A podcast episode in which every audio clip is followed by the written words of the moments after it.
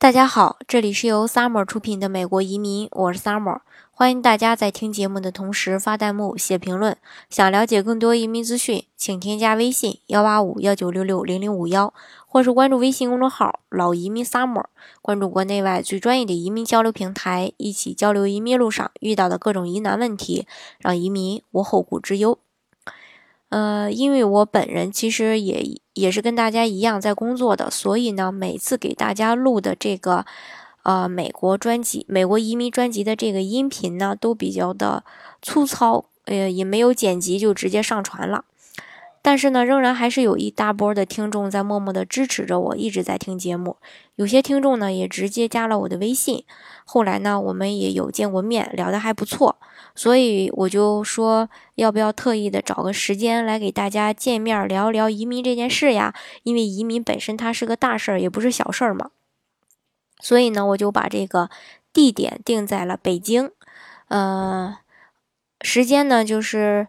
呃，六月十号、十一号这两天正好也是星六、星天。嗯，如果是这个有时间的小伙伴、小伙伴们呢，可以提前跟我预约，加我的微信跟我预约。呃，北京的小伙伴，我觉得离得挺近的，有时间的话一定要去哦。嗯，然后外地的小伙伴，如果是说有时间能来北京的话，那也是非常欢迎你们的。嗯。就是我定了预，就是说定了六组家庭啊，就是只只预定六组家庭。如果是再多了，嗯，就没法给大家见面了，也安排不出时间来了。因为人太多的话，也是害怕跟大家沟通不完。好，咱们言归正传，然后给大家分享今天的这个节目。其实，在美国，呃，有的时候可能会觉得干什么事情都要交税。呃，比如说工资啊、奖金啊、租金啊、分红都要交税。平时呢，还有各种的消费税。国税局呢，盯着个人账户上的进出，呃，这个进出现金存取过多，都会被呃这个查处，要求补税。但是呢，有些收入国税局呢，嗯，却是不能向我们收税的，呃，只能是看着干瞪眼儿。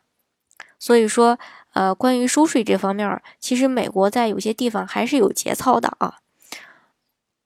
那么具体的哪些钱不用交税呢？今天就给大家说一说不用交税的这这一部分钱吧。第一个是退伍军人的福利，不仅仅是退伍军人啊，包括退伍军人的家属的福利也不能收税。这些福利呢，包括教育、训练和生活津贴，还有残障补偿和退休金，拨给坐轮椅者的这个住家赠款等等。第二个就是子女的抚养费和政府的救济福利，在美国孩子的这个地位是非常高的，这些救济金、抚养费是不可以收税的。第三种呢，就是工伤赔偿，如果工作中遭受伤害，雇主、保险公司或是政府依据工伤的赔偿支付的这个款项，国税局一分也不能收税的。还有一个就是继承的。不是说这个美国有很可怕的这个遗产税吗？啊，这个可能大家理解的会有些片面啊。遗产税并不是对继承人收的，是有赠与遗产的一方来缴纳的。如果说你继承遗产不需要付联邦税，但是一些州征收这个遗产税。还有一个就是生活补助金，联邦政府每月会给六十五岁以上失明或残障低收入者福利。虽由社这个虽由这个社安全局管理吧，但是钱来自财政部一般的这个基金，并非社会安全信托金，这个不用缴税的。还有就是赠与，这一点很重要，亲友朋友之亲人朋友之间的赠与，在美国是不用交税的。不过如果金额超过十这个一万四千美金的话，那么赠与人可能就要交税了。但是被赠与者是不用交税的，所以有朋友给你大额支票，你可以放心的收。但是开大额的支票给别人就要当心了，小心被查税。还有一个就是赌博的收入，如果赌博输了很多钱，然后赢回来一小部分，这部分是不用交税的。但是如果你的总收入超过损失，那么就要这个缴税了。还有一个就是寄养付款。担任寄养父母、儿童安置机构或地方政府会付款给你，这部分收入不用不用交税。还有一个就是意外保险理赔，如果保险理赔金额只能弥补损失，不用交税，但是赔偿金额高于损失高出的部分是要缴税的。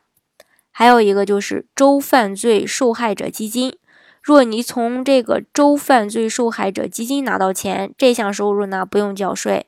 赈灾的赠款。赈灾与紧急协助法规定，如果你获得赈灾款，把钱用在必要开销或是医疗、住房、个人财产、运输或下葬的费用，这份收入呢也是不需要交税的。